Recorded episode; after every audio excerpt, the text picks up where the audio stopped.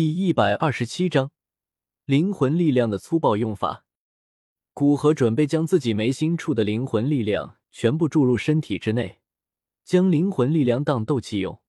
原时间线，萧炎借用天火尊者的灵魂力量，斗皇级别拥有斗宗七八星的力量，而现在古河自信他的灵魂力量不弱于斗尊强者，甚至就灵魂力量而言，比一般的斗尊强者还强。毕竟，哪怕斗尊强者，除了几个八品炼药师，也没多少灵魂境界达到灵境的。而他半只脚踏入灵境，随着磅礴浩瀚的灵魂力量自眉心中如潮水般疯狂涌入身体，一股滔天气势从古河体内弥漫而出，其周身的空间竟然缓缓的变得扭曲起来。怎么可能？九星斗宗！地魔老鬼惊骇欲绝的叫道：“他完全没想到，古灵阁主眨眼时间修为变火箭一般，从斗宗五星提升到斗宗九星，而且这股凝实的气息根本没有外力那股虚浮感，不像是靠秘法或其他奇怪的东西提升的。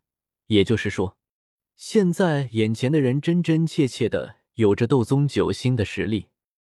交战至今。”他第一次有了后悔这么个情绪，不是后悔别的，而是后悔怎么没有把方言拍死，坑死老祖我，你也要来陪葬。气势的攀升持续片刻时间后，徐徐停止。古河张开双眼，漆黑的双瞳因为体内灵魂力量太过充盈，已经完全变成银白色双瞳，看起来极为冷漠。你看起来很美味啊。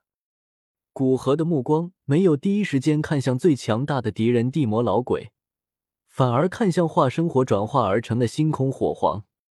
明明没有智慧，但在古河的目光下，星空火皇一颤，哀鸣一声，与星空火皇心意相连的三位长老大惊失色，就要将星空火皇收起。晚了，右手一挥。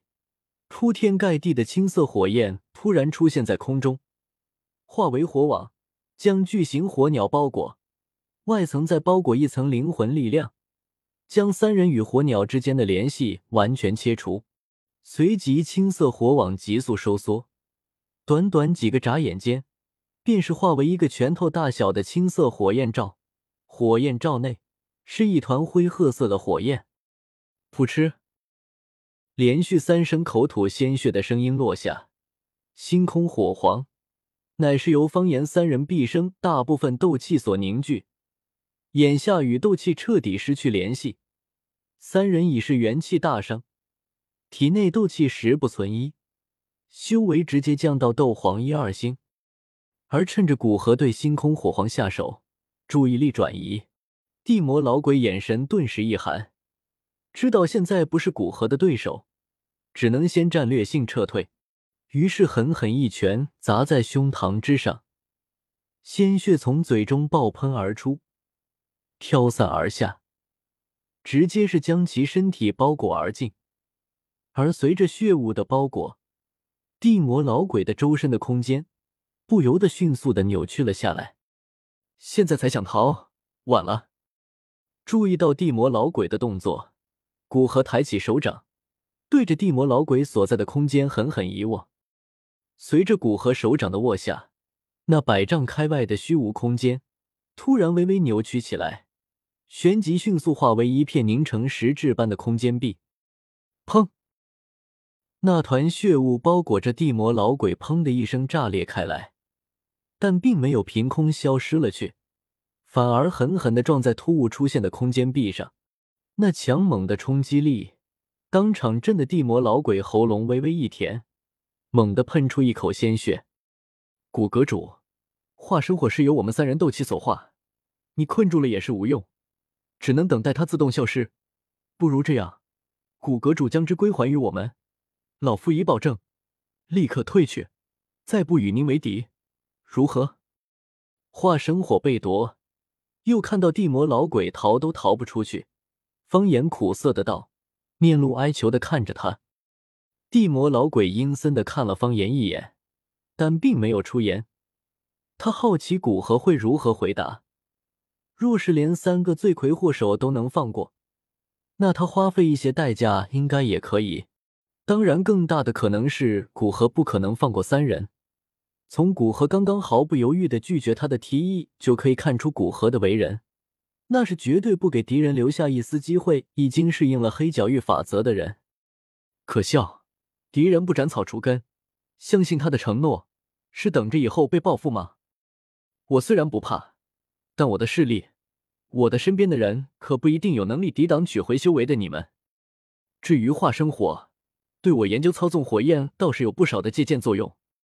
古河说着，将火焰罩缓缓的放入嘴中。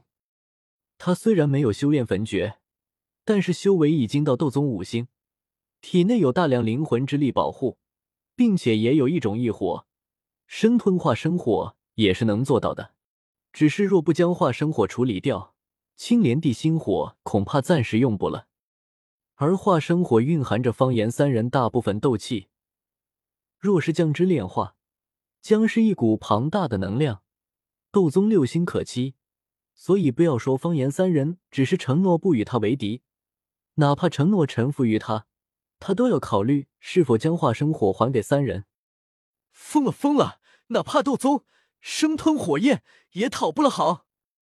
见到古河这般疯狂举动，方言三人嘴角一阵哆嗦。眼下你们只有一条路走。便是集合所有的力量，将我打败，或许才有一线生机。感知到下方几个人的小动作，右手一挥，数十道剑气出现在手边，往外射去，将几个想要偷偷逃跑的魔岩谷中高层杀死。说完，不再与几人废话，已经适应的暴涨能量在古河的控制下，化成无数道剑气悬浮于其身周，然后对着下方的魔岩谷中高层射去。只要没有到达斗王级别，根本连一道剑气都接不下。哪怕斗王强者，在几道剑气的追杀下，也很快步入后尘，被射杀从空中掉落下来。嘶吼、求饶、惨叫，一时之间充满这片天地。等到一轮剑气过去，在场之中还活着的只剩下斗皇级别以上的几人了。地魔老鬼、方言三人和另一个魔岩谷的斗皇，斗皇级别与斗宗级别也只是相差一个大的等级。要将其杀死，这般威力比较低的剑气，除非是大部分射向该斗皇，不然很难杀死。五人满眼沉重的看了古河一眼，没想到几乎一瞬间，就将魔岩古境九层高层全部杀死。人海战术在他这里根本没有用处。